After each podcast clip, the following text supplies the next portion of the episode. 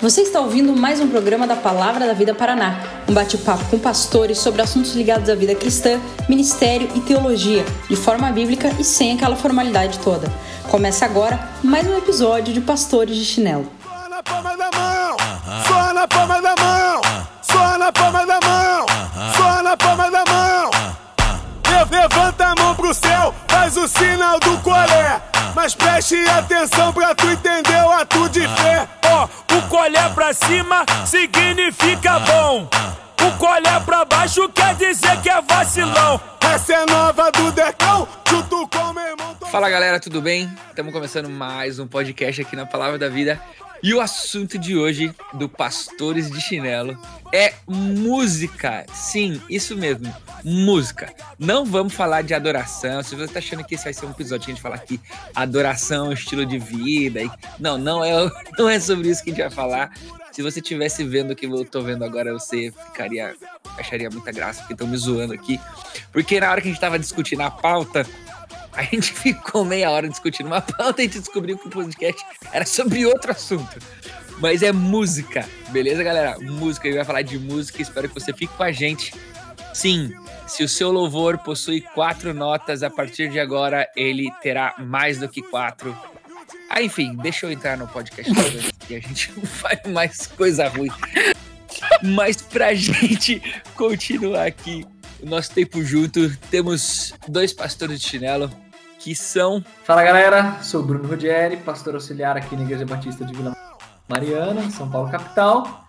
E quero deixar com vocês os dizeres: Afasta de mim o estrépito dos teus cânticos, porque não ouvirei as melodias das tuas liras. Antes corra o juízo como as águas e a justiça como o ribeiro perene. Frase lá do profeta Amós no capítulo 5, quando Deus não quer saber da música do povo, quando a música não é feita com, como expressão da justiça. Eu já vou me alongar aqui, hein? É só a frase, mas eu tô, me tô empolgado hoje. Música como adoração só faz sentido se for ornamento da justiça. Do contrário, é ruído. É, depois, depois disso aí fica até difícil falar, né, velho? E aí, gente, beleza? Juninho aqui, né? Do, da Igreja Batista de Jardim da Maraty, junto nos pastores de chinelo. E, cara, só queria dizer uma coisa: tendo quatro acordes ou sendo uma composição de Mozart, o que importa é aquele que está sendo adorado da maneira devida. Então vamos que vamos, louvando e cantando para aquele que merece. É isso aí. E conduzindo o nosso tempo aqui juntos, Thiago Verserino, coordenador da área de juventude na Palavra da Vida Paraná. E eu queria dizer pra você que, gente, sei lá, eu que inventei esse negócio de, de frase e eles me trollaram num episódio aí dizendo que não iam fazer. Também hoje eu não vou fazer, vou deixar os dois com essas duas frases nerd que eles colocaram aí. E vou ficar sem frase hoje. Rebelde, rebelde. Que rebelde. Mas beleza. É o horário também, né, cara? O horário que tá guardando, gravando esse podcast, você ficou sem criatividade. Não, então, é porque eu até tinha pensado numa, mas ela ia ser tão ruim, tão ruim, que eu deixei quieto. que Boa, ela vai ter a ver com a, ela vai ter a ver com a piada que eu ia fazer agora, entendeu? Porque como a gente vai falar de música, então vamos falar de música na Bíblia. Mas não necessariamente no livro de cânticos. Nossa, Ah, é um piadinha. piadinhas da né? Bíblia, né, velho? Vamos lá, vai. Deixa eu Qual começar livro esse da negócio, Bíblia então. que melhor faz, faz bolachas, né? Abacu.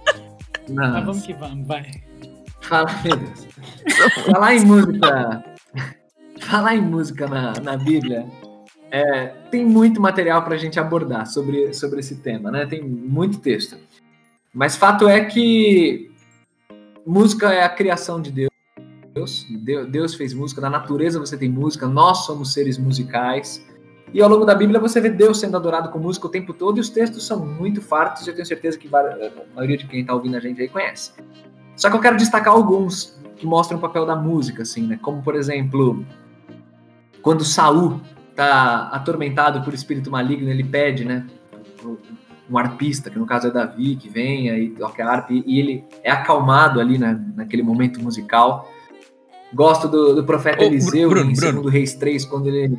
Ô, Bruno, eu não sei quanto que a gente vai parar aqui no podcast pra gente falar de cada texto, né? Mas acho que uma coisa legal de pensar aí no. Ah, nesse texto que acabou de falar do Saul, que era acalmado pela harpa, né? Como música tem uma função, muitas vezes, de mexer com a emoção, né? A música ela era destinada literalmente para mexer com a emoção do rei, né? Ou para acalmá-lo, ou sei lá, para é, de guerra, né? Na guerra, por que que toca os gritos de guerra toca o, o chifre lá, o- Sim. as coisas assim? Porque era para porque música mexe com a nossa emoção, né? Sim, os chifres lá. Gostei. Ah. Me veio agora a é, a imagem do, música do do- Faramir tocando a paradinha e os goblins, Do os Uruk-hai, né? tudo indo atrás dele. Mas... É. A gente podia É, fazer um episódio vai, do Senhor dos Anéis, pegar- né? A gente podia fazer um episódio do Senhor dos Anéis, né? Já que você me cortou, deixa eu pegar esse gancho do Faramir aí, pra quem gosta de, de, de Tolkien, né? Pô, se o Marillion, cara, a criação do universo ali é, é- é por meio de música. A, música dos Ainur. E aí o mal, a melhor ilustração que eu conheço do mal é quando o Melkor vai lá e coloca dissonâncias na criação, né? Mu- que é a origem do mal, né? Atrapalhando a melodia criada lá no início. Então é muito legal como música é, é usada até para ilustrar a teologia aí, né? Ou no caso na literatura lá de Tolkien. Mas deixa eu continuar de onde eu parei. Do outra música, outro, outro texto que mostra um papel legal da música, né? Segundo Reis 3, quando o profeta Eliseu vai vai fazer uma profecia, ele pede também, traga um arpista aqui, para ele já o som da harpa descer profetada no povo. Então é, é muito legal, né? O rei Davi, né, nos seus salmos, e eu fico imaginando ele sozinho, adorando a Deus, compondo. É, Paulo e Silas na cadeia, né, cara, meia-noite, orando e cantando ao Senhor, como a música é, tem um papel importante em momentos difíceis. Então, cara, são muitos textos, né? Música na Bíblia, a gente vai ficar até amanhã de manhã só falando disso. É, Salmo 150 é um salmo muito legal pra falar de música, né? Ah, porque ele cita os instrumentos musicais, né? Ah, louve aos Deus o seu santuário, louve o seu magnífico momento, louve feitos poderosos. Ele vai dizer aqui: louvem-no ao som do trombeta, louvem-no com a lira e a harpa, louvem-no com tamborins e danças, louvem com instrumentos de cordas e com flautas, louvem-no com símbolos sonoros, louvem-no com símbolos ressonantes. Tá vendo? Até na Bíblia tinha mais de um instrumento na igreja, né? Isso aqui a gente vai fazer. Sei que a gente vai dar uma cutucada na galera aí mais pra frente no podcast, mas na Bíblia tinha mais de um instrumento. Não, mas é legal. Sim. E mexe com as emoções, É. e a gente vê também a, questão da música no envolvimento da igreja, né? Colos- é, Colossenses capítulo 3, versículo 16, falando desse alimento, de habitar a palavra de Cristo no coração de todo mundo, cantando salmos e hinos. Então, essa ideia de, de expressão de alegria, de, de comunhão também. O próprio Apocalipse, né? Apocalipse a gente vai ver vários cânticos, né? De, de exaltação de fato é, a, a Deus, né? Então tem um que é pô, muito conhecido, acho que pelo menos para quem canta ou conhece bastante os louvores aí, até de um pouco de antigamente, né? Mas aquele, aquele texto de Apocalipse capítulo 5 diz assim, capítulo 15 diz assim: Grandes e maravilhosas são as tuas obras, Senhor Deus Todo-Poderoso. Justos e verdadeiros são os teus caminhos, ó Rei das Nações. Quem não temerá o Senhor? Quem não glorificará o teu nome? Então, muito legal. Esse é um, é um cântico que a gente canta tradicional da igreja. Exato. Quem não E, tem e tem o, o mais novo também, né? Digno, digno é o Cordeiro. Então, Apocalipse capítulo 5, né? Muito legal também. quatro acordes que ficam repetindo por 28 minutos. Sim, agora, um negócio legal da gente falar sobre isso aí, viu, Bruno? Você tocou nisso aí, eu acho legal a gente lembrar. Essas repetições, muita gente critica essas repetições, né? Tipo, pô, ficar repetindo 1500 vezes a mesma coisa tal. Mas quando a gente olha para Apocalipse, por exemplo, a gente vê essa repetição sendo muito utilizada na adoração e no louvor à, à, à pessoa de Deus, né, cara? Então, santo, santo, santo, isso é repetido constantemente pelos anjos ah, como forma de cântico e, e- e de declaração, adoração a Deus, né? Então, eles, é podiam, óbvio, né? eles podiam colocar uns sete acordes pra falar santo, santo, santo. Pode né? Mas- ser, né? Pode ser que seja um negócio mais bem elaborado, mas pô, variada. ele- a repetição ela faz parte dessa adoração, né? Hein, uma coisa que eu pensei aqui, ó. Tô dando a filosofada aí, vocês me cortam se achar que eu tô viajando muito. Mas uma coisa que é legal de olhar para os muitos cânticos na Bíblia é a diversidade de autores, né? Acho que uma coisa que a gente pode extrair disso aí é que a detenção da criação de músicas num contexto cristão, ou seja lá qual for, ela não é exclusiva de personagens específicos na igreja. Não é do ministro de louvor, não é do, do, do pastor da música, né? A gente vê cântico de Simeão, cântico de Ana, né? Tem cântico de Davi. A gente vê uma pluralidade de autores de cânticos na, na Bíblia, né? Os salmos, os muitos, os muitos autores que existem em salmos. Então, acho que também é uma coisa que dá pra gente pensar aí biblicamente sobre música, né? Sim. A congregação, na verdade, todo mundo é protagonista em, em- em música, né? Quando a gente fala em música no contexto da igreja como adoração, é, o protagonista sou eu. Eu que tô lá na, na igreja, no banco, onde eu estiver, ele é- e isso é cântico congregacional, né? Então, é, é, de fato, ninguém detém. Sim. Ah, ah, Uma coisa legal também aí, eu não, é, eu não sei se a gente é, tava para entrar nessas questões, mas é, é que o pessoal confunde bastante, né? Esse negócio de adoração e louvor, e aí já pensa logo de cara só nas músicas em si, né? Mas só uma questão de, de repente, definição aí, como a adoração, esse fato de fato de, de curvar-se diante de, de, de Deus, de, de adorar, de exaltar o nome dele. E o louvor, essa ideia muito mais pública, né? De, de tornar público que a, a glória de Deus, o- as suas obras, os seus feitos. Então acho que essa separação é até legal da gente fazer nesse sentido, porque a adoração ela não está estritamente, não estritamente, né, mas ela não é só música, o louvor não é só música, mas é tem a ver com essa curvar-se e render-se a Deus e esse tornar público quem Deus é e a, e a sua glória, né? Acho que faz, faz diferença. É, a gente é até o zelo, né? Fala quem me conhece, Não. é um zelo.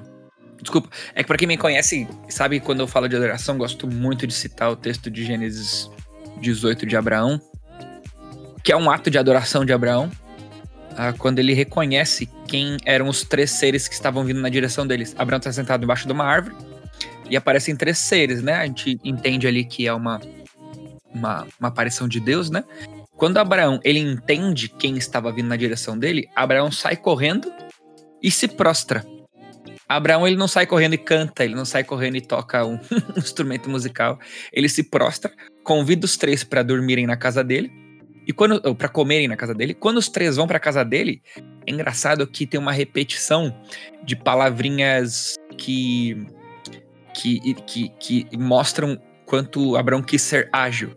Ele foi apressadamente falar com sua esposa, ele foi correndo matar o, o- o animal para comer, ele fe- quis fazer algo muito rápido porque ele sabia a dignidade que existia naquelas três pessoas que estavam na casa dele, né? Então, um ato de adoração que não aparece música, né? Sim. É, uma coisa que eu acho legal da gente notar nisso aí, até que nesse gancho que você puxou aí, Thiago, é que a, a adoração, ela tá muito, muito ligada ao reconhecimento daquele que é adorado, né?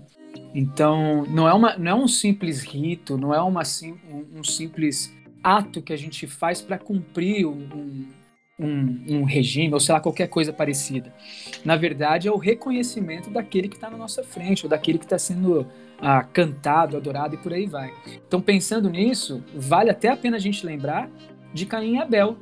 Né? Caim e Abel, por exemplo, é, Deus ele aceita a oferta de um e, e não a de outro. Por quê? Né? Por causa da maneira que aquilo estava sendo realizado. Então, um oferece daquilo que tinha de melhor, outro oferece o que achou ali, né? Então é, é importante a gente lembrar, é justamente essa questão, essa separação que a gente faz aí, inclusive o cuidado da música na igreja nesse sentido, que é, pô, para quem essa música está sendo realizada? Então ela precisa ser, de fato, feita de uma maneira diferenciada, porque aí revela a adoração, né? É, e revela Dentro do que vocês falaram, ah, eu achei legal quando você dis- distinguiu, Juninho, a questão da adoração e da música, né? Porque é muito comum a gente ver na igreja, né, nomes de ministério. Ministério de louvor é sempre música só, né? A gente se refere realmente assim, como se eh, música fosse a totalidade do louvor, né? E não é. Mas fato é que música, embora louvor não se resuma à música, mas fato é que no contexto de igreja, música deve sim ser sempre louvor. É, é louvor a Deus e, e tem que ser é, prezada como tal. E aí eu tenho uma pergunta assim, um tanto Sim. óbvia até para fazer para vocês, mas acho que é legal de comentar em cima também, que tipo assim, se a música é louvor, e música envolve ritmo, melodia, harmonia, envolve tudo isso, mas envolve também letra, né? Envolve conteúdo. É, e nesse sentido, eu não quero que a gente seja o- o- sejam os chatões, os amargurados aqui, mas cara, é, não dá pra fazer um podcast sobre música sem pelo menos comentar um pouquinho que seja a importância de ter letra boa, né, cara? Vocês não sentem falta não de umas letras mais, mais da hora aí, umas letras ou não? E, e- e, Bruno, deixa eu tentar fazer um diagnóstico. Ah, se bem que nos dias de hoje, talvez o meu exemplo vai cair por terra, mas vou dar ele mesmo assim. é, é, é muito comum o pastor, quando ele se prepara, uh, ele é desafiado em todo o seu tempo de preparo, né, de estudo, uh, em instituições sérias, óbvio, a se dedicar numa, num bom exame das escrituras, né? O examinar das escrituras com qualidade. Cara, ele, ele tem grego, hebraico, hermenêutica, tal, tudo para ele estudar direitinho a Bíblia, para ele poder pregar a Bíblia corretamente. E daí, mano, o que acontece é que normalmente não, normalmente, não são os pastores que escrevem as músicas das igrejas. E se quem escreve não são os pastores que, na teoria, uh, é quem se dedicou para estudar a Bíblia, né? Uh, talvez isso seja um dos motivos pelos quais a gente vê tanta coisa passando, tanta coisa sendo cantada, tanta coisa sendo é, colocada nas músicas das nossas igrejas que às vezes ficam um pouquinho, mas às vezes ficam bem distantes daquilo que a Bíblia é, realmente é quer comunicar. Lógico que né? e eu entendo perfeitamente o que você quer dizer, e eu sei que você não quer dizer que só pastores que deveriam escrever música. É, é óbvio que não, não é isso. Mas o ponto é que. É, de jeito nenhum. Eu tô dizendo que talvez seja um diagnóstico.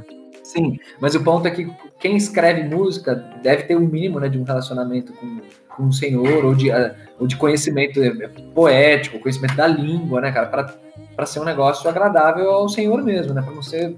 Poxa, é muito chato você ver umas músicas assim, nada a ver com adoração, nada a ver nem com igreja, música que a gente chama popularmente, música do mundo.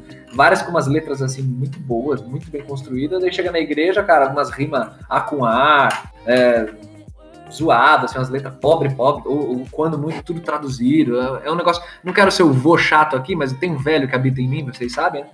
Então é, é, sei lá, eu sinto um pouco falta disso aí, mas que Deus levante mais compositores, mais galera para escrever coisa legal na nossa língua e fica aqui meu meu meu clamor nessa direção. Sim. É uma Agora, coisa que você, você falou aí da, da questão da música, tem que ter uma letrinha melhorzinha, né? É, pô, um, um básico exemplo que a gente teria para poder compor músicas, por exemplo, é, é olhar para a própria Bíblia e como ela é, cria música, né? Como ela é, tem letras de, de, música. Então, eu não estou falando para a gente cantar a Bíblia, por, até porque tem, tem bandas que fazem isso e são muito legais. É, eu, gosto eu, ia fazer, eu, eu ia fazer um parênteses aqui, né? Não que a gente precise jogar fora essa realidade de quem canta a Bíblia, né? Porque a gente tem vários exemplos de músicas que é a, a Bíblia. Sim. Não, é animal. animal. Lindo. Eu, né? eu tenho uma música que eu amo de paixão, chama-se Colossenses 1, cara. É muito boa, velho. E ela é, pô, Colossenses 1 cantado Sim. praticamente, é animal. Eu gosto de uma também que chama Sabor. É, então, assim. Projeto gente, Sola, é, patrocina a gente. Sola, ah, patrocina a gente. também de uma que chama Sabor de Mel. É muito Mas assim. Forte. Nossa, cara, você, você vai pro extremo aí, né, velho? Mas o que eu ia falar é que a Bíblia ela tem um padrão, né? Ela tem um padrão que nos ensina. Então, uma vez que a gente entende, por exemplo, que a música ela não se trata da gente, mas se trata daquele que a gente está ah, exaltando através dela, então a gente teria no mínimo um entendimento básico de que a música ela deve falar sobre a grandeza de Deus e ela deve falar de maneira Sim. digna desse Deus. Então são coisas importantes a gente precisa pensar aqui. Ah, pô, eu, eu gosto demais. Cara, vocês sabem, todo mundo sabe que eu acho que me ouve aí, que eu sou apaixonado por música. Mas o, o fato é, cara, que às vezes dá desgosto você ouvir algumas músicas que estão sendo lançadas e fazendo sucesso hoje em é. dia no nosso meio. Sabor de Mel, por exemplo, é um desses, é um desses mas, exemplos é. aí. Né? Então, é, é um negócio meio, meio assustador a gente ver que músicas são, que não, não refletem Sim. a verdade da Bíblia e que também não refletem a verdade de Deus. Então é, é, um, é um problema muito sério. Oh, deixa eu chocar vocês com uma curiosidade, é eu queria muito falar, falar isso, assim, é, dentro dessa coisa de letra, só para Esse podcast também é cultura inútil aqui, ó. É, é uma questão de, de a gente criar uma cultura de valorizar letras, e isso não existe nem no contexto de música fora da igreja, do que a gente chama de música do mundo, né? Três curiosidades legais, três músicas para vocês, rapidinho. É, sou velho, falei, né? Música antiga. Manja é, Every Breath You Take, né? Every Breath You Take. Nossa. Música, né? De amor, cantada um monte de casamento e tal. Cara, aquela letra lá, meu irmão, trata sobre um stalker, né? Sobre um cara que tá vidrado numa, numa mulher e perseguindo essa mulher. Tipo, não uma música romântica, é uma música de um, de um, de um cara do né, uma mulher. Uma outra da hora também, aquela do, do, do Shrek, que é do Leonard Cohen, né? Que é a ficou famoso no Shrek. Não, ficou famoso muito antes disso, foi regravada mil vezes, Bob Dylan, mó galera, sabe o Aleluia, Aleluia. Sabe essa música aí, né? Essa música aí, meu irmão, a, a galera tem versão crente dela, tem, né? Mano, a letra nada a ver, o cara nem era, o cara era judeu, passou pelo budismo. Tem um trecho da música que ele fala esse aleluia aí para se referir ao, ao, ato sexual de Davi e Batseba, um dos tópicos da música ali. Embora tenha algum, alguma coisa religiosa por trás. É, é, é, é bizarro, cara. Eu saí, eu saí do meu casamento. Eu saí do meu casamento com aí, o Shrek, mas pelo menos não e foi a, E a outra, a última, que é a mais chocante aqui, da momento curiosidade, pra, pra acabar com a nossa infância, hein, galera? Macarena, meu irmão. Lembra Macarena? Música, né? Famosíssima, gestinhos e tal. Cara, a letra de Macarena fala. É... Todo mundo dançou no pré. Todo mundo no pré já dançou com a professora 90, do pré, né? Macarena. Na veia, né? E, cara, a letra de Macarena fala sobre uma mulher que o namorado vai servir o exército e ela trai o namorado com dois amigos dele. É, é, tipo, assim, a gente ouve as músicas, canta, dança, não sei o que, e não presta a mínima atenção à letra, sabe? De querer entender, interpretar. Então, se isso acontece na cultura geral, imagina dentro da igreja também, cara. Então, é, é importante ter essa cultura de entender o que a música fala, de prestar atenção. Acho que isso é bem, bem legal, né? É. é tem um, um amigo nosso que diz que o assunto de música é piegas, né? E eu acho que tem uma, uma pergunta. Deixa eu ficar quieto. Tomara que ele ouça esse podcast. Não vai ouvir isso, cara. É... Mas tem uma pergunta que, nesse assunto, eu concordo um pouquinho com ele. Que nos dias de hoje, eu quero muito que essa pergunta se torne cada vez mais piegas, porque ela deveria ser tratada com muita maturidade já dentro da, da das nossas igrejas, da fé cristã. Embora, é, eu estava conversando esses dias com, com um pastor, e eu vou falar do contexto do interior do Paraná. Ele disse que, cara, você vai pro interior do Paraná, é, eles estão, tipo, falando de música, eles estão vivendo ainda os anos 80, entendeu? Então, quando eu faço a pergunta agora, pode ouvir música do mundo? Talvez numa grande metrópole esse assunto já esteja um pouco mais maduro e eu amo e espero muito que esteja, mas acho que a gente tem que responder isso aqui. Mas ao mesmo tempo, se a gente começar a andar um pouquinho mais pro interior, algumas culturas um pouquinho mais tradicionais, essa, é, essa pergunta ainda tá sendo. A gente pode falar de outras, né? Em outros podcasts, mas a gente coloca no mesmo balaio aí do pode fazer tatuagem, esse tipo de coisa assim. Mas e aí? Uma resposta bíblica e madura, que eu acho que a gente não precisa gastar muito tempo do podemos ouvir música do mundo? para começar, né? Se alguém falar, se alguém é. falar que não, os três pastores é, podcast já se lascou. Já, já, já, já nos lascamos já. O Bruno tá apontando para mim aí, eu vou deixar as pérolas para ele então. Mas o, logo de cara, mano, eu, eu, queria falar o seguinte: eu, eu sou fanzaço do Metallica. É, tem vezes que eu tô preparando pregação, eu tô ouvindo Metallica, mano. Tô ouvindo Metallica ali.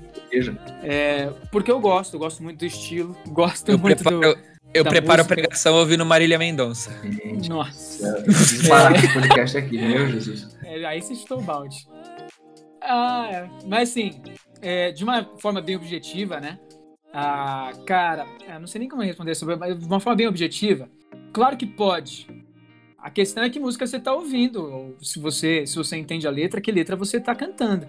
Então, se pô, você vai, é, você vai ouvir um funkão descer até o chão aí, você pode ouvir essa música, essa música, ela, de alguma maneira, ela está ah, tá prejudicando o seu relacionamento com Deus, está prejudicando o seu, teu, seu, seu próprio alimento no sentido de pensamentos, ah, acho que é uma pergunta muito clara já e que já tem sua própria resposta. Não dá. É, mas existem diversos tipos de músicas ah, seculares, que a gente vai dizer assim, que não são feitas para adorar a Deus, porque são de pessoas incrédulas, é, que têm letras de reflexão, letras ah, bem pensadas, músicas bem elaboradas que são gostosas de se ouvir e que não atingem ou agridem de maneira nenhuma o evangelho. Eu partiria por esse ponto.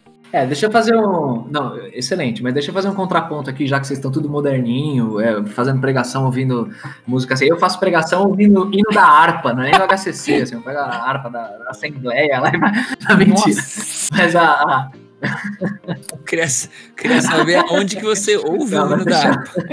Você tem? Não, tem. Você tem, tem fita? Tem um tocador de fita não, na sua casa ainda? Um aqui. É, concordo muito, acho que isso é, super, é, um assunto superado já, graças ao bom Deus. Todos nós entendemos, inclusive, que a música ela adora a Deus por si só quando ela é executada, mesmo quando um homem perversamente coloca uma letra é, é absurdamente errada nela. É lógico que aquilo ofende ao caráter de Deus, mas a música em si, a música é a criação de Deus. E quando alguém executa esse negócio chamado música, indireta ou indiretamente, intencional ou não, o cara tá promovendo adoração, no sentido de que ele tá fazendo algo que Deus criou.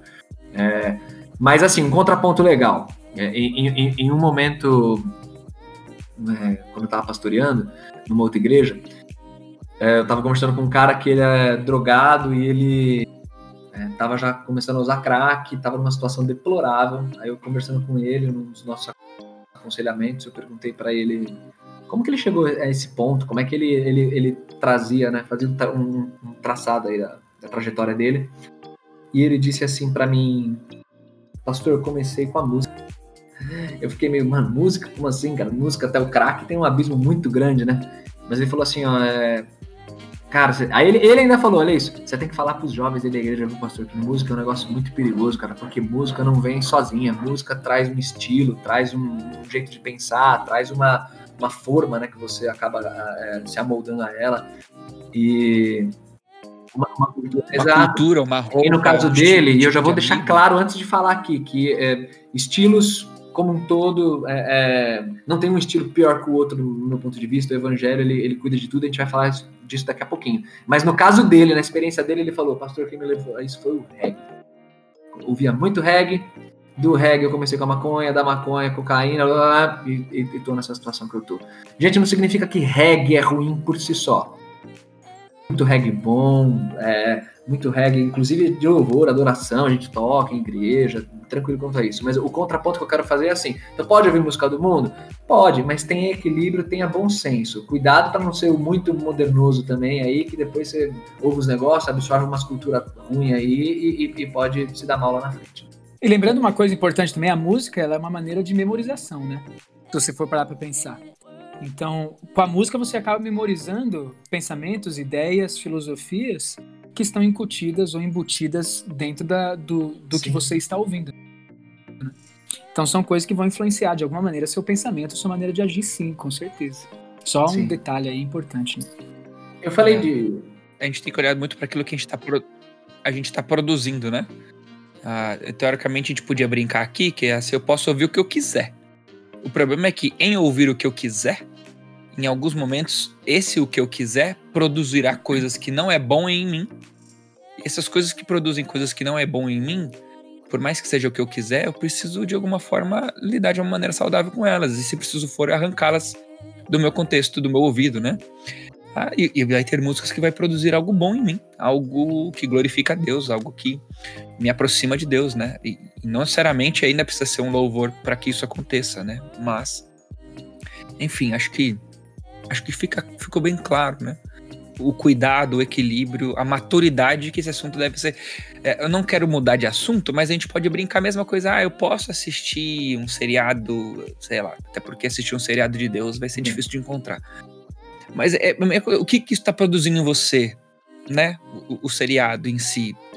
Às vezes é um seriado mó mamão com açúcar que te produz algo bizarro e um seriado mega aos olhos normais, distantes de Deus, talvez não te produza algo tão ruim quanto. Então tem que olhar o ponto fraco, o equilíbrio nesse, nessa situação. É, o que o, o que o que está sendo alimentado em você, né? Eu tenho dois é. exemplos aqui na, na, minha casa, por exemplo, minha família. É, tenho dois irmãos, o, o, três na verdade, mas um gostava muito de Guns N' Roses uh, e o outro também era fã do Metallica, o Felipe, né?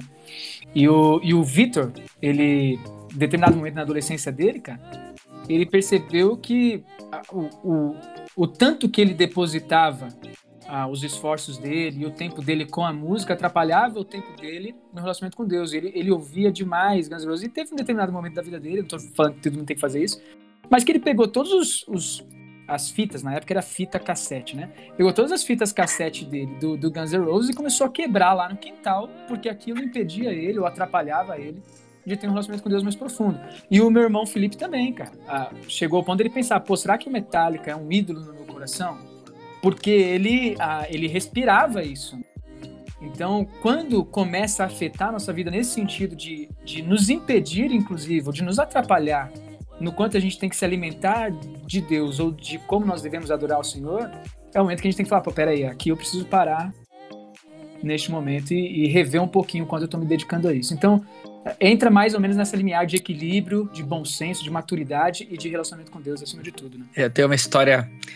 Ah, Jesus. Eu gostava muito de ouvir na minha adolescência, sei lá porquê, mano. Mas no início de adolescência, junior, assim, 11, 12 anos, 10, 11 anos. Cara, eu ouvia muito Michael Jackson. Olha aí, hein? Muito. Bom demais.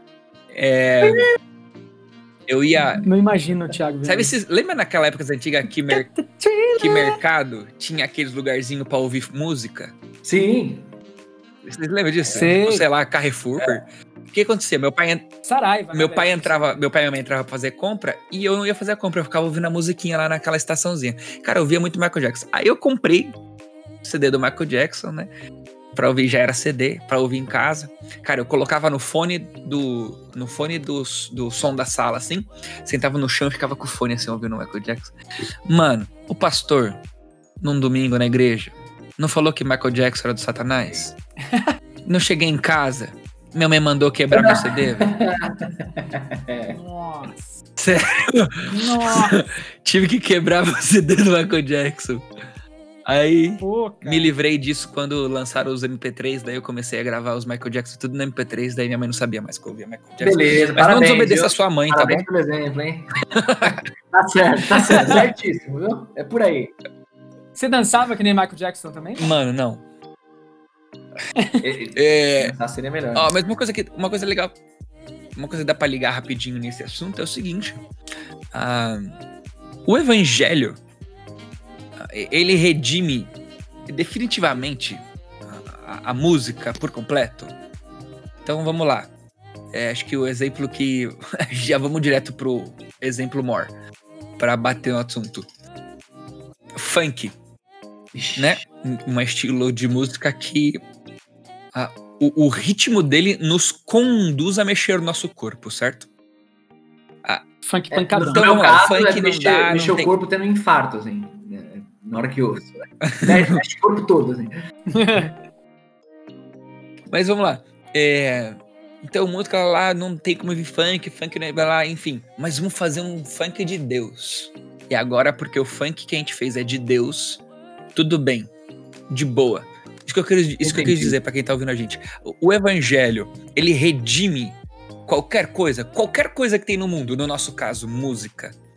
Ah, se colocar Deus no meio, fica suci? O que, que você acha? Essa lente é, de que o evangelho redime o mundo, a cultura, redime o homem, transforma, né? Pega uma ferramenta que era usada para um, um fim e, e- e muda esse fim. É, Essa lente ela é muito saudável e todo mundo tem que ter. Assim. De fato, o evangelho ele, ele é o evangelho da graça, ele é o evangelho da redenção. Então, nesse sentido, se alguém olhasse para mim, para a minha vida, é, e visse quem eu era antes de Cristo, eu falaria, não, essa ferramenta aí jamais pode ser usada para uma coisa boa. Olha o que, que o Bruno já foi, o que o Bruno já fez, olha o que o Bruno... E Deus, ele, ele vem com o evangelho dele, com a graça dele e me transforma é, é, num, num piscar de olhos ali, né? Então, é, é- o evangelho, ele é, ele é da redenção mesmo. Quando a gente vai para um estilo de música, Tiago, eu, eu, eu penso que sim, o evangelho redime tudo. Agora, isso não significa que pode ser feito de qualquer jeito, ou, ou reduzir a redenção do evangelho a colocar a palavra Deus ou a palavra Jesus no meio de alguma coisa. Não é isso que é a redenção.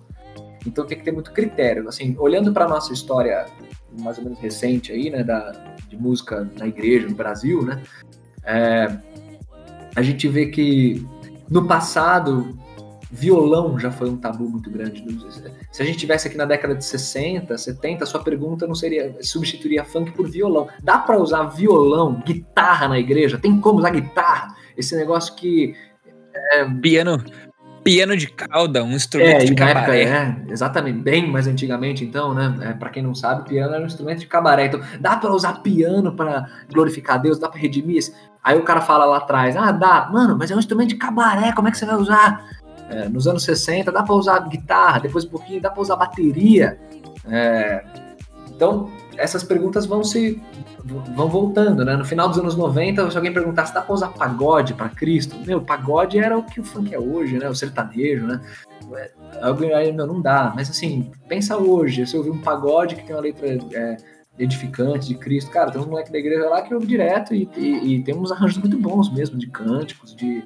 E, então, assim, eu, eu, eu, penso que sim, que o evangelho redime. Mas, critério, né? Critério. No caso do funk, é, aí você tem que pensar assim em como a música se estrutura, né, para o que ela foi feita, como você falou, né, que ela, ela tem um fator sensualizante, vamos falar assim, muito forte, né, ela mexe muito com o, é, com o corpo, tem a cultura, todo o estilo, né, tem o funk ostentação, tem o funk sei lá o que, eu não sou um doutor em funk aqui e me orgulho muito por não ser, mas a é, fato é que tem um, um, um tem todo um imaginário que o funk traz. E aí, para você transformar isso em algo redimido, eu tenho certeza de que não é da noite para o dia, não é assim algo simplesmente fácil. Eu vou lá, coloco amanhã no culto de domingo. Não, jovem, calma, segura aí. Que precisa, tem todo um avanço cultural, um amadurecimento, tem todo um tempo para absorver alguns conceitos, para transformar uma, uma imagem mesmo, uma roupagem. Então, assim, para não me estender muito, eu diria que sim, o evangelho redime qualquer coisa, mas tenha critério, bom senso, equilíbrio, é, porque as associações elas são Até porque, também. né, Bruno? Hum, fala. Até porque, né, Bruno? Uh, se eu não me engano, posso estar enganado, dá um Google aí, se você está ouvindo a gente aí, dá um Google em alguma plataforma que esteja a seu alcance aí, mas na definição de música, uh, encontra uma expressão que fala sobre causar algo em alguém, tipo causar um efeito, causar uma mudança, causar algo em alguém. Se eu não me engano, na definição de música tem alguma coisa nesse sentido. Dá um Google aí depois para ver se eu tô certo ou se eu tô errado. Então, na própria definição de música, tá explícito que o estilo musical, ela, ele foi feito para causar algo na gente, no ser humano, né? Você começa uma uma música numa tonalidade menor, você automaticamente vai puxar o ser humano que tá ouvindo talvez mais para baixo, né? Porque é um tom menor, é um tom mais melancólico, é um tom que vai te jogar um pouco mais para baixo. Então, quando a gente vai falar sobre a música, o Evangelho redime qualquer coisa, é, sim, glória a Deus por isso, né? Temos que crer no poder do Evangelho. Mas ao mesmo tempo, saber que nesse equilíbrio que você colocou, tem para que que é usado cada tipo de música, né? E, e de fato, tem um, estilo de música que talvez não se encaixe num culto público. Não, ah, esse é um critério. Esse é um se critério. Encaixe, é uma coisa que a gente precisa parar pra pensar também, viu, Thiago? Se, se encaixe num. É. Se encaixe se encaixe numa brincadeira de acampamento, né? Vou colocar no meu contexto, se encaixe numa brincadeira no acampamento. É né? Se encaixe numa roda de amigos, para num grupo pequeno, se encaixe numa música de fundo, depois de um pequeno grupo, ou antes de um pequeno grupo. Sim. Então vai ter que ter esse bem bolado que você bem fez é. no final. É, e uma coisa que, que eu acho legal a gente parar pra pensar, inclusive, é, é, que a gente fala, né? O evangelho redime tudo, tá legal, redime tudo. A questão muitas vezes é o, o porquê nós queremos é, tais coisas dentro de um culto público, né? E aí eu acho que para isso a gente precisa responder uma pergunta: o, o que é o culto público? Para que serve esse culto público? Né? E muita gente vai pensar que o culto público ele tem que ser utilizado para você atrair, evangelizar pessoas, é, tra trazer pessoas para Cristo, exatamente, atrair o mundo, né? Atrair pessoas que não fazem parte da igreja. Sendo na realidade, quando a gente olha para a Bíblia, o Novo Testamento, não sei se a gente vai, vai ter uma discussãozinha aqui, mas a gente vê que o, o, o culto público ele, ele de fato ele existe para a igreja, ou seja, para os salvos, para de fato se debruçar no, no, no estudo da palavra, naquilo que Deus deixou para a igreja, e para de fato adorar a esse Deus junto com os sacramentos, junto com, é, com o, o, o, batismo, com a ceia. Então, é, é, o culto público de uma, de uma certa maneira, ele é ele é algo particular do cristão, que óbvio incrédulos vão, descrentes vão, e que a gente não precisa ser um culto chato, né? No sentido de que ah, não vamos fazer nada legal no culto. Mas a ideia principal do culto não é, é atrair é pessoas, mas é de fato fazer com que a igreja adore a Deus, ou seja, atrair os próprios crentes para a presença do Senhor nesse sentido de adoração a Deus e não no sentido de agradar a gente, que é outra questão do nosso mundão, né? em especial da nossa geração, que é esse, hedonismo, né? É o, o homem é o centro, nós precisamos fazer algo para trazer, Sim. mexer com as emoções das pessoas ou para trazer alegria ou felicidade para as pessoas, sendo que o foco do culto não é esse. Cara, Então entra muito nessa questão do, do, do, do ritmo também dentro da igreja, o né? Tozer, Por que, que a gente vai colocar isso? Ou por que, que vai fazer o isso? Tozer Ah, vai dizer num livretinho dele o seguinte: que o culto não é para satisfazer o apetite imediato do ser humano, mas sim para algo maior, mais grandioso e eterno, ou seja, adorar a Deus e usufruir dele para sempre. Então, Palmas pro Tozer. quando a gente usa a música para no- nos agradarmos, a gente está usando a música para nós, nos satisfazer, nossa satisfação imediata. exatamente. E não é esse o objetivo do Exatamente. culto, da música. quando a gente pensa em culto, a gente pensa em muitas pessoas reunidas, pessoas diferentes, pessoas de gostos diferentes, contextos diferentes, mas tem um valor que é muito caro na palavra de Deus, que é a congregação e o cântico congregacional, o canto uns aos outros, como Efésios fala, por exemplo, Colossenses que o Juninho citou também. E quando a gente pensa em cântico congregacional, existem é, critérios interessantes que a gente precisaria é, abordar, né? E dentro de estilos musicais, é isso, tem estilo musical que não favorece um, um canto congregacional, ah, porque de repente dentro daquele estilo o, o, o ritmo é muito é, é muito enfatizado, é, a percussão é muito enfatizada e a, a ponto de a, a voz tem um, um papel secundário. Aí vai variar de estilo para estilo, é, de música, vai variar de contexto para contexto. Eu sei que tem muita coisa relativa nesse, nesse assunto, mas pensa numa, num norte que é a, a Bíblia preconiza no cântico da igreja que seja um cântico congregacional, que todos cantemos juntos para Deus e que a gente se ouça em alguma medida. Então, como que como que fica a questão musical nisso, né? Que critérios a gente usa? É, um, um, assim que eu queria já é, falar é, é a questão que é muito negligenciada hoje na igreja, que é tonalidade, uma coisa muito simples. Tonalidade, tonalidade das músicas. O cara que tá dirigindo lá tem uma voz YZ, uma voz aguda, isso, o cara bota um tom lá em cima porque favorece a voz dele a congregação não consegue acompanhar, tipo, a congregação não canta. É, é. Então depende do. Você tem vários critérios que a gente poderia falar, ah, o tipo de letra, isso e aquilo, pá, pá, pá. mas pensa que música no contexto de culto público, pegando o gancho que o Juninho levantou, tem que ser música que favoreça a adoração da igreja como um todo, como um corpo, né? Então isso é algo importante a ser, a ser dito. Sim. Então, uma coisa que eu vejo lá na igreja do meu tio, pastor Santa Rita do Passa Quatro, ah, quando eu era criança eu achava só legal porque eu era criança. E quando eu cresci, percebi o quão sentido fazia, né? De manhã é aquele culto reduzido, porque é antes da escola bíblica dominical. À noite o culto normal, né? Mas no culto da manhã sempre se cantava duas músicas. E as duas músicas que se cantavam no culto da manhã era uma música infantil e uma música de adulto. No culto da igreja, com todo mundo lá. E é interessante porque hoje eu olho, os adultos, para estar em congregação com as crianças, eles tinham que abrir mão de um louvor ao estilo de um adulto. E ao mesmo tempo as crianças tinham que entender que depois das músicas delas ia vir a música do adulto. Sim. Estilos diferentes, letras diferentes, Sim. conteúdos diferentes, maneiras de execução diferentes, né? Ah, mas era a beleza da congregação. E isso a gente pode aplicar num todo. né? No louvor congregacional tem que ter uma música de worship, uma, a gente pode falar disso daqui a pouquinho, né? Worship, uma música mais parecida com um hino, mais robusta no sentido de composição, menos robusta, com mais dificuldade, com menos dificuldade, com um ritmo acelerado, com um ritmo desacelerado. Sim. Tudo isso vai ter que se contar na congregação. Não, per- perfeito. Agora você falou daqui a pouquinho, mas eu não vou resistir, não, Thiago. Você, cara, você que, que desde que nasceu em Cristo, é, ouve Hillsong 24 horas por dia. Fala aí, mano. E o worship, Thiago? O que, que você tem a dizer sobre o worship? Cara, eu julgo que ah, eu não ouvi nada na minha vida mais do que Hilson. Eu acho que se contar horas, né? Você abre o link de horas ouvidas. Não tem nada que eu tenha ouvido mais que Hilson na minha vida. Interessante que, em segundo lugar, provavelmente venha uma banda que eu curto muito, que é Sweetfoot, né? Ah, eu, eu acho que é o primeiro e o segundo lugar. O terceiro lugar ele vai demorar muito pra chegar no primeiro e no segundo lugar. Interessante que são duas, dois contextos cristãos de música, uh, com pegadas diferentes, estilos diferentes, letras diferentes, né?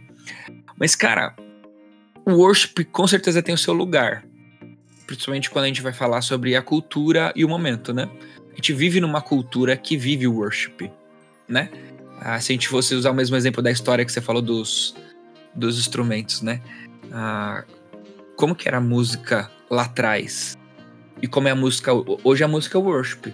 Se eu tiver aqui de alguma forma dialogar com o público-alvo de hoje na adoração, através do louvor, eu vou ter que viver do worship. Agora, eu coloco uma, uma coisa assim, só para passar e eu não falar demais, né? Porque tá, tá, eu tô emendando aqui muita coisa. Eu diria que um ponto positivo é a, a facilidade que o ritmo tem de te concentrar no louvar a Deus. Eu acho que o worship nos ajuda nisso, tá bom? Ah, e vou daí colocar um ponto negativo. O ponto negativo do worship é que normalmente, não é sempre, principalmente se a gente for defender um pouquinho o Hillsong aqui, ele tem um, é um bom exemplo de, de que não é o que eu vou falar, mas normalmente o worship vem carregado de uma letra pobre, né? Uma, uma melodia pobre, ou se a letra ela é profunda, ela é no mínimo repetitiva. Ah, eu sei que você tá ouvindo o podcast agora, é a hora que você queria ter o microfone na mão para ou concordar e acabar com tudo que eu falei, ou, ou, ou, é tipo elogiar, ou tipo, nossa, Thiago, nada a ver, você não entende nada de worship. Enfim, é minha opinião sobre o worship, né? Ótimo. Mas, mas tem, tem, tem, o seu lugar. Eu quero falar entendeu? Tem, tem, o seu lugar, com certeza, nos dias Eu falei lá no início que eu sou velho, não sei o quê, papá. É, de fato, assim, eu, eu, eu, não sou o cara mais fã de worship na vida, mas eu toco na igreja, canto e também tô, tô fazendo worship lá também, faz parte. E e eu quero fazer aqui no Thiago, um ponto positivo e um negativo também. Não significa que você tem que fazer também, tá, Juninho? Mas, enfim, só falando. É... Eu digo o seguinte, eu, eu, ouço muito a galera falar assim, ah, uma música, e eu faço essa piada sempre, ah, quatro acordes o tempo inteiro, três acordes só e tal. Eu, eu acho até válido isso, eu, eu gosto muito, quando eu fui aprender a tocar... Agora já tá, agora já tá até em dois, né? É, então... É, é, quando eu fui, quando eu fui aprender instrumento, né, é, tocar violão, guitarra, essas coisas, eu fui. Tipo assim, é, é pedrada, né? Worship é horrível, olha isso aí e tal. É, você tem que ouvir músicas com acorde, acorde torto, então sempre curti muito, sempre fui do rock, coisa assim, mas sempre curti muito bossa, jazz, então sempre valorizei, né? É, acordes, cadência, tudo mais. Só que, mano, desculpa aí se você que tá ouvindo fala, ah, worship, poucos acordes tal. Verdade, pode ser um ponto negativo isso. Mas, meu, não vai fazer umas músicas bonitas como aquelas com pouco acorde, cara. Tem músicas muito bonitas, muito bem feitas. Três acordes o tempo inteiro, quatro acordes o tempo inteiro que seja. Eu brinquei lá da canção do Apocalipse no início. Que música bonita, cara. Quatro acordes o tempo todo. Eu sei que bonito, beleza, é questão de gosto, né? Mas eu valorizo isso. Então, é, é música simples, valoriza o canto congregacional, poucos acordes e com melodias muito boas em vários, várias ocasiões. Então, eu, eu acho isso um ponto muito positivo do worship. E depois queimem esse podcast para não ficar minha imagem registrada aqui elogiando o worship. mais, um, mais um ponto negativo que eu colocaria tem, tem a ver com a fórmula, parece uma música industrializada e, e de muita manipulação emocional, assim, é, é, as músicas são muito parecidas e sempre tem aquele esquema de estrofe, refrão, ponte, tem que ter aquela ponte e sempre tem aquele crescendo que, cara, você vai ouvindo, vai ouvindo, no meu ponto de vista chega uma hora que você enjoa e é sempre igual, a, a bateria começa a virar, parece uma metralhadora puxando a congregação e é a hora que a galera começa a chorar, começa a gritar. E, e me incomoda demais, assim, uma música industrializada. Então isso para mim é, é, bem, é bem complicado. Mas é questão de gosto, enfim. É. Eu acho que a estrutura, ela não. Não tem, eu não tenho uma crise muito grande com o worship nessa, nessa questão de estrutura, não. É, eu penso uma coisa, eu acho importante a gente enfatizar aqui, é que a, a, emoção, o mexer com as emoções, ela, ela é algo do, do, ser humano. Deus criou as emoções e a música, ela é naturalmente, ela faz isso com a gente. É, então eu não vejo problema nesse sentido. Ah, a não ser que você queira manipular a pessoa. Né? Aí é o problema. Então quando a gente olha para. Vou dar um exemplo aqui, por exemplo, daquela música é, bem, bem, bem conhecidinha chamada Lindo S. Né? É, cara, essa música, prime... É, a primeira vez que eu ouvi, eu falei, mano, prime- porque, primeiro porque a primeira vez que eu ouvi só tinha essa parte, não tinha a música inteira que é do Kingdom Movement, se eu não me engano, né? Então era só a parte do Lindo S. Eu falei, mano, não é possível que a música é só isso. Eu fiquei revoltado. Eu não queria nem ouvir, não sei o quê. Mas depois de um tempo, tinha, uma jovem da igreja lá que ela começou a apresentar essa música. Não, pastor, essa música é muito legal, olha essa música aqui e tal. E aí eu falei, tá bom, vou ouvir. Aí eu ouvi, foi, sabe aquele negócio quebrando meu coração assim? Tipo, vai, vai me convencendo? Mas uma coisa que eu achei muito interessante, e aqui eu quero chegar no argumento final aqui, é o seguinte. Certa vez, ela, essa jovem estava andando com minha filhinha. Minha filhinha era, era dois anos mais nova que hoje, tinha cinco anos, se não me engano. Minha filhinha, ela tava, tava com minha filhinha e ela, ela colocou o microfone na boca da minha filhinha atrás da escada, escondida, assim, e falou assim, ó, canta, pra- canta. E aí minha filha cantou, mano. Lindo é. Aí quebrou o coração do pai, papai começou a amar essa música. Brincadeira, não é bem assim, não. Mas na verdade, aquilo me fez refletir numa coisa muito legal, que eu acho importante a gente pensar nas músicas aqui congregacionais. É, do mais simples ao mais intelectual, a, a possibilidade de conseguir adorar da mesma forma, com a mesma beleza, ao mesmo Senhor. E eu achei isso muito legal. Eu, eu não tô aqui falando a, a Lindo Wes é a melhor música do mundo. Mas é que essa música, de alguma maneira, serviu para mexer uma chavinha no meu coração, falando o seguinte, cara, é, a simplicidade, ela pode ser utilizada para que mais pessoas consigam glorificar Deus juntos, inclusive crianças com adultos nesse sentido. Então isso é muito legal. Então o worship ele tem, ele tem um valor muito grande nesse sentido. É, e eu acho que uma coisa que a gente precisa prestar atenção como congregação de fato é, é analisar de fato a, a congregação como um todo e como eles querem adorar também. Então aí a gente pode pegar hinos antigos com mais antigos, pode misturar com worship. Eu acho que não pode ser uma igreja só de worship, uma igreja só de, de, de hino, né? Mas acho que tem que haver essa diversidade sim na adoração a Deus através da música, porque isso faz parte da Bíblia. Sim. Louve a Deus com liras, lou- louve a Deus com, com ah, instrumentos retumbantes, louve a Deus com. Pô, o Salmo 150 tá aí, então essa pluralidade é animal, né? Certeza, certeza que tinha uma galera no tempo que não curtia harpa e que tinha uma galera do tempo que não curtia os tabaco, mano. Exato, mano. Exato. Cara, ó, só um parênteses aqui. Eu faço parte da igreja batista, eu fazia parte da igreja batista do Brooklyn na minha adolescência, é, é, desde infância até adolescência. E eu lembro, velho, de, de discussões na assembleia para entrada de banda para louvar a Deus como parte do culto. Então, na época que bateria, baixo, não, esse negócio não era só piano, é só piano, ou era só piano e violão.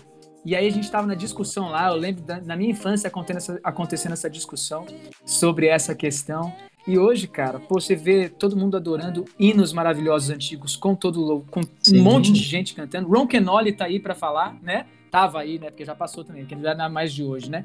Mas, cara, momentos de só o instrumento de percussão trazendo alegria para toda a congregação durante o culto, para adorar a Deus, gente que consegue dançar sem sensualizar, né? Mas gente consegue dançar de- em forma de adoração a Deus através da música. Então, tudo isso envolve sendo para Jesus, obviamente. Essa diversidade é, é abençoada e você tocou no ponto do equilíbrio, né, gente? Vamos ser equilibrado, tem espaço para coisas bem feitas, com bom senso. É, é- a gente vê muita polarização e muita coisa hoje. Na música não é diferente, né? Então, assim, ah, só, só presta se for worship, só presta se for Hilson. Peraí, jovem. Ah, não, só presta se for hino com apenas o piano, sem projeção, com um folheto na mão, porque isso é ser congregacional. Ah, gente, peraí, meu amigo. Você pode fazer isso. isso é Dividido em lindo, vozes. Tem arranjos lindíssimos. Mas não diga que só presta esse estilo, ou que só presta aquele estilo. Isso é uma falta É. de equilíbrio muito grande. Até, até porque, até porque, Bruno, é, não tô dizendo que ah, quem possui esse estilo de igreja, né? Acho que a gente pode falar aí para aqueles que são mais conhecedores do mundo cristão aí, sabe que a gente citou algumas igrejas em específico que vivem essa realidade de ah, voltar para trás do culto, né? Tipo, do piano e tal. Mas assim, a nossa intenção não é falar especificamente dessas pessoas, mas eu quero falar o seguinte: ah, muito se foi feito crítica com relação ao nascimento dessas igrejas com um público-alvo específico, né? Uh, lembra na nossa época aí, quando falava de, uh, de, de, bola de neve, de, falava de igreja de jovem, igreja moderninha, e, sempre foi criticada essa realidade de igrejas feitas para um público-alvo específico. Quando a gente, de alguma forma, tenta padronizar, seja voltando para trás nesse estilo de, de música na igreja, a gente também tá fazendo a mesma coisa. Porque, a, a não ser que o jovem de 30 anos seja o Bruno Ruggeri, não, é, não tem como atender um público uh, geral se a gente limitar a prática de música na igreja ao reducionismo, né? O, só o sem projeção, tudo mais. A gente vai fazer um recorte, um recorte muito específico, né? Vai fazer um recorte também tão específico é. quanto e vai, vai, vai incorrer no mesmo erro. E outra, só um parênteses aqui, Juninho, de você falar. O, Sim os pentecostais, aqui é tudo pastor batista, tradicional e tal, né? Mas os pentecostais, muito do avanço musical no nosso país se deve a, a, aos pentecostais, eles que foram pioneiros em muitas coisas. Tem muita coisa tradicional, você pega lá atrás, Vencedores do Cristo, é, né? E, e, a galera que vem, vem em seguida, com certeza revolucionando muita coisa, mas qual o papel também que a, a própria Renascer teve, né? O Renascer Crazy, ao longo de anos, muita coisa que eles fizeram. Os, adventi os adventistas, é, né? Banda, bandas de rock que vieram aí da, da, da do meio não tradicional e, e são bênção também. Então, cara, é, há espaço. Assim, o próprio resgate, acho que também, né? a origem, né? depois foi, foi, mudando, mas então tem. o resgate saiu, o, o, resgate Muito nasceu legal. dentro da Renascer, né? Sim. Agora eu queria. Ah, Júnior, você queria falar, né? Porque eu queria. Eu, eu, é, você queria falar um negócio? Fala aí. É, eu, não, eu só ia falar o seguinte aqui. Esse negócio da o problema nessas igrejas de movimentos, né, que é tipo alcançar públicos específicos, ela perde a essência da igreja, que é a diversidade, né? É, é, de fato essa pluralidade de pessoas que têm um encontro com Cristo, onde a afinidade não é a música, a afinidade não é o uhum. estilo, a afinidade não é se anda de moto ou não, a afinidade não é se é jovem ou não, a afinidade é a própria pessoa de Jesus. Então é o que faz as pessoas se reunirem. E a música deve ser a mesma coisa, o que faz as pessoas cantarem e adorarem na igreja é Jesus. E aí, mano, é com pagode, com worship, com com samba, com ah, obviamente bem tocado e, e padronizado. Deixa eu, eu gerar cara, aqui uma. É maravilhoso demais. Uma leve polêmicazinha, ah, pegando o gancho do Juninho de, de, de Jesus, né? O centro. Eu vou falar isso porque é algo que tem muito a ver com o meu ambiente, tá? Eu já discuti muito entre equipantes do PV. Tô falando que é uma, uma galera que tá perto de mim que a gente já conversou muito disso, né? Mas é, a gente que é pastor, quem tá ouvindo a gente aí que tá acostumado com o ambiente teológico, conservador vai entender quando se fala de que toda pregação ela deve ser cristocêntrica, né? A gente pode debater um pouquinho o que significa esse cristocêntrico, né? Tipo, vai encontrar Jesus dentro de todo o texto bíblico ou temos que voltar para Cristo? Enfim, o fato é a pregação cristocêntrica. Aí eu quero jogar para vocês o seguinte: ah, no louvor, na música, na igreja, vocês acreditam que no culto, tá? Porque a gente já falou sobre uma música cristã em outros ambientes, em outros contextos e tal. Mas no culto, toda música, todo louvor, ele também precisa ser cristocêntrico. Como vocês veem essa questão, tá? E vou dar mais, vou, dar já a polêmica completa, tá? Por exemplo, a gente é bem natural para a gente cantar é, que ah, Jesus é nosso Salvador, né? Numa rude cruz me salvaste, tal, músicas de Jesus. Mas daí a gente pega uma música Santo Espírito, és bem-vindo aqui, né? Essa música, por exemplo, teria que abrir aqui para ver se tem algum erro tal teológico. Mas se a gente fosse olhar só para a questão cristocentrismo da música, não é uma música cristocêntrica. Entenderam qual é a minha pergunta? Qual é o meu, meu, meu dilema aqui um pouquinho? Eu entendi, mas eu não vejo, eu não vejo onde que tá a polêmica aí. Porque assim, a não ser que seja a questão do, da, da conceituação. Se cristocêntrico for entendido como tem que falar explicitamente de Jesus, é, esse conceito de cristocêntrico eu já rejeito. Porque na Bíblia, Antigo Testamento não vai falar explicitamente de Jesus, mas ele não deixa de ser cristocêntrico, porque ele aponta para Cristo. É, então, o conceito de cristocêntrico não é falar explicitamente Jesus, mas é apontar para Cristo e para a glória dele. Então, nesse sentido, Santo Espírito, és bem-vindo aqui, é cristocêntrico. O Espírito Santo é, é, é, é o que foi enviado por Cristo, é o Consolador, é, faz parte da trindade, é, aponta para a glória de Deus da mesma maneira. Então, nesse sentido, me parece muito óbvia a resposta. Todo louvor tem que ser cristocêntrico. Mas cristocêntrico não significa citar explicitamente a palavra Jesus, significa glorificar a Cristo. Sim, é, eu acho que é importante pensar isso. Obrigado por ter conceituado isso, Brunão. Porque a ideia aqui é a exaltação de Deus. Né? A, a música congregacional, a música da igreja ou a música cristã, ela tem que exaltar a pessoa de Deus. E aí, mano, a gente está falando dele, a gente está falando da sua obra, e isso envolve salvação, isso envolve redenção, isso envolve o trabalho dele em nossas vidas. É, e, isso, e, e isso envolve a nossa esperança, que é a sua volta, que é a, a, a morada eterna com ele. Então, a, a ideia da, da música cristã é que ela é voltada para exaltar Deus, porque a nossa adoração se dá nisso. O, o, louvor é tornar público quem Deus é, sua obra, seus planos, é, o que, que nós precisamos dele. Então, nesse sentido, a gente precisa sim, esse é o conceito que o Bruno está falando aí que eu estou entendendo, é justamente essa ideia de ser cristocêntrico sim, porque tem que exaltar a pessoa de Deus, tá? Seja em nossas vidas, seja com a obra dele em nós, seja através de tudo aquilo que ele fez na história, seja através daquilo que ele vai fazer ainda, ou daquilo que ele fez na cruz. Então, basicamente, essa é a ideia aqui, de maneira bem simples, tá? Agora, um ponto que eu acho crítico, e aí eu acho que eu pego um pouquinho da sua polêmica, Thiago, é ouvir cantores gospel, por exemplo, falando assim, pô, é, vocês ficam falando de tais músicas aí que não devem ser cantadas na igreja, mas quem que tá, precisa ser ministrado? Deus ou a pessoa que está em depressão? Deus não está em depressão. Não sei se vocês viram um cara falando isso há um tempo atrás, mas teve um cantor gospel que falou um negócio desse. Né? Ele falou assim: para quem que. para quem? A gente está ministrando para quem? A pergunta é: se você está ministrando. É, a pergunta não, a resposta é: se você está ministrando para as pessoas, você está errado. Essa é a realidade. Porque o nosso louvor não é para pessoas, é para Deus, velho. E, e, o conceito bíblico de adoração é esse. A música cristã, ela tem que refletir esse conceito. Quem está sendo adorado? Deus. O homem, ele tem que ser, de alguma maneira, quebrantado para entender aquele que é adorado. Legal? Então é só essa questão aí. Desculpa aí, mano, monopolizar, mas é porque essa crítica aí, ela precisa ser bem pensada. O louvor não é para as pessoas. É isso mesmo. Ó, oh, eu queria propor para vocês, acho que a gente vai conversando aqui, cara, que papo gostoso, hein? Bom demais. Eu queria propor para vocês, é, agora nada, gente... nada, nada piegas, né? não, não mesmo. Nada piegas, né? Agora, pra gente caminhando pro fim, eu queria pedir de vocês o seguinte, eu também vou participar, mas eu quero ouvir vocês primeiro.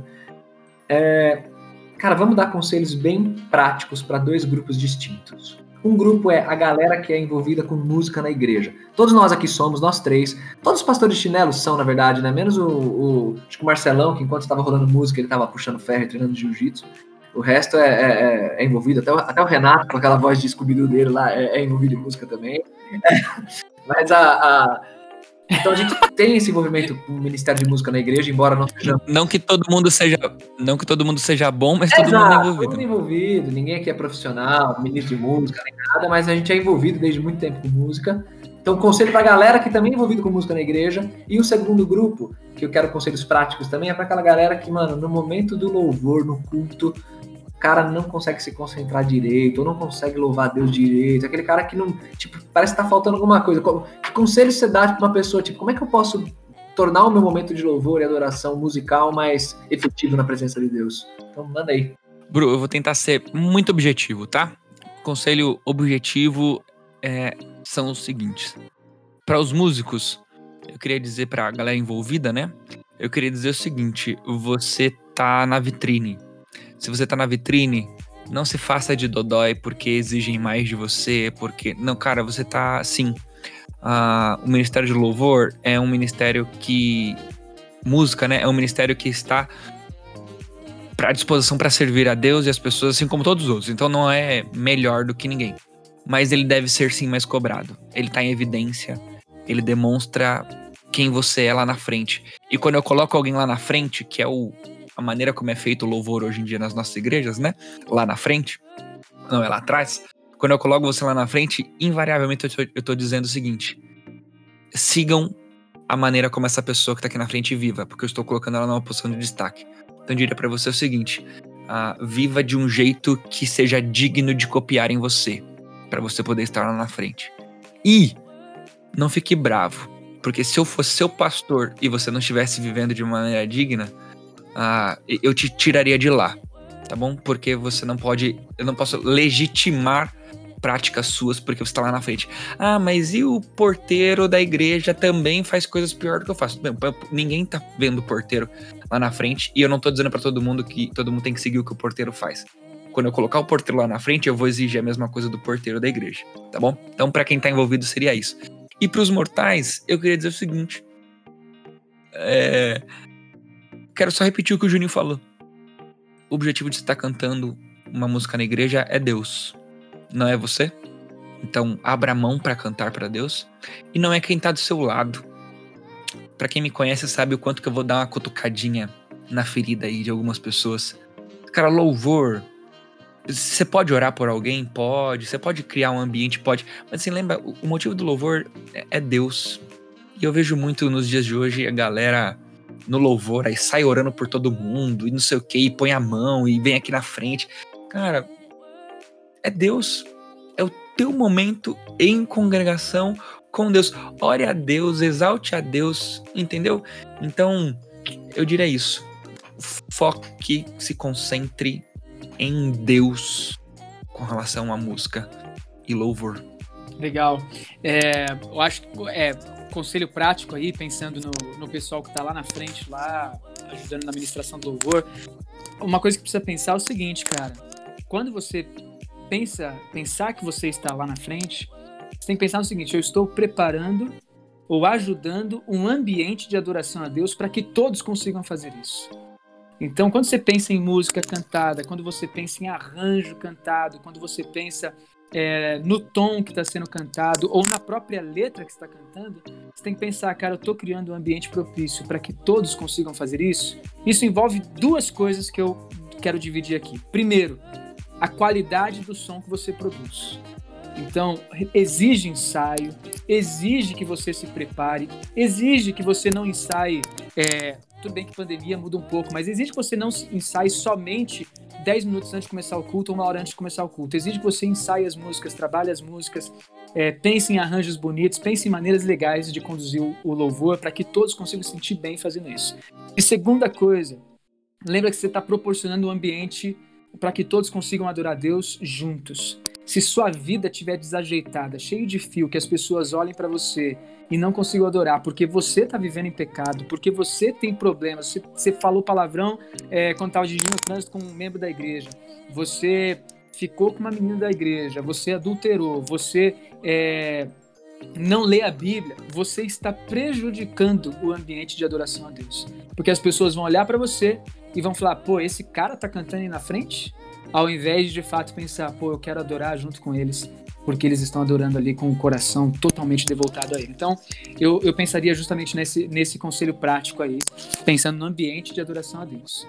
Aí, ah, para a pessoa que está no, no, no, no culto sem estar dirigindo louvor, lembre-se, você não está olhando para pessoas, você está olhando de fato para aquele que é adorado e você está se curvando daquele que é digno e não é a pessoa que está cantando é a pessoa aquele que o louvor está sendo levantado. Boa. Beleza? Então, bom. adore a Deus com todo o seu coração. Eu, vocês falaram esse aspecto espiritual, de santidade, eu acho que vocês falaram muito bem nisso, então não, não vou ser repetitivo nisso. Então, para a galera envolvida com música na igreja, eu quero dar, sei lá, conselhos bem práticos. Seja pontual, é, com ensaio, seja ponta firme, falou que vai, vai. É, se está com dificuldade, avisa o líder. É, isso faz toda a diferença. Então, seu louvor não começa nas notas, começa na, na sua responsabilidade com aquele compromisso. Seja organizado com seu instrumento, com case, é horroroso, bagulho tudo bagunçado, cabo zoado, termina louvor, ninguém ajuda em nada, deixa só pro sonoplasta é, para arrumar. E o Junão, nosso cara que ajuda aqui, deve dar um amém agora aí, mas a, a que trabalha no som lá na igreja. Mas o, o, não, não faça isso. Ô, ô Junão, ô Junão. Amém. Grava, grava um amém coloca aí na edição. então seja organizado. Seja organizado com, seus, com, com as coisas, cara. Ajuda. Enrolar o cabo, pelo menos, com você usou. Não seja no, no, minimamente assim, é, correto nisso e, e tenha o um senso de corpo. Seja humilde, não seja estrelinha, não. Músico, ah, tem um. Tem uma galera orgulhosinha, estrelinha, que gosta de aparecer, gosta de achar que por ser envolvido com música é mais. Baixa essa bola aí na, na presença de Deus. Não curte uma letra de uma música? Deixa eu fazer um pedido para você, como alguém que gosta de compor músicas. Não sou nenhum super compositor, mas gosto. Cara, não curtiu a letra do cara? Não mexe não. Só não toca aquela música. É uma mania de ficar mexendo na letra dos outros, meu irmão. Não canta a música. Só não canta. Tem problema teológico grave. Se é um teológico grave o problema, aí você dá uma mexidinha, a gente pode, pode ver. Mas do contrário, não fica mexendo na música dos outros, não. Só não, só não toca. É mais respeito com o autor. e e para os músicos é, é, é, mais por aí. E para os réis mortais, galera da congregação, gostei da, dos mortais, equilibra muito bem razão e emoção na hora do seu louvor. Se você é uma pessoa muito racional, o cara da letra, o cara que fica analisando as coisas, olho aberto e tal, é, dá uma pimentada mais de emoção no teu louvor, porque a gente louva a Deus com a integridade do nosso ser, né? Totalmente, não é só, só com, com a razão.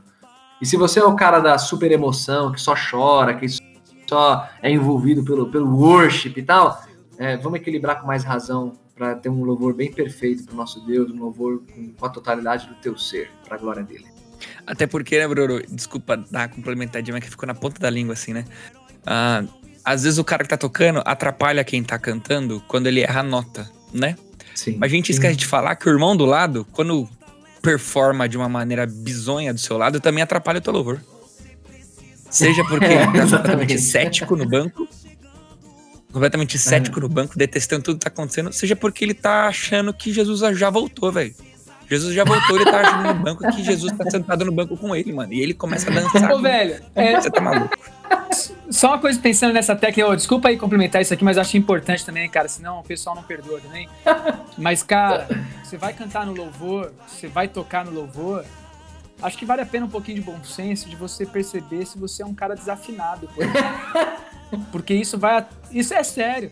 Isso vai atrapalhar algumas pessoas. Júnior, não adianta, Júnior. Desafinado não, não consegue perceber. Desafinado Aqui é desafinado, não percebe. Ele não sabe que ele é desafinado. Tem que falar pra ele. Ele vai ter que acreditar, ter a humildade de acreditar. É, então é isso. E afina seu instrumento, tá bom? Pra é nóis. Galera, é isso aí. Deus abençoe. Foi muito bom bater esse papo com vocês curta, compartilhe, uh, divulga a gente. E o nosso objetivo é glorificar a Deus. E é isso aí. Aqui. E ao mesmo tempo abençoar a sua vida para performar uma vida cristã de cada vez mais qualidade ao lado de Cristo Jesus. É nós, valeu gente. Deus abençoe. E é isso aí. A bênção tá chegando, vale a pena você crer. Você precisa crer, você precisa crer. Tua bênção tá chegando, todo mundo vai saber. Você precisa crer. Você precisa crer. Tua bênção tá chegando, vale a pena você crer. Você precisa, você precisa crer.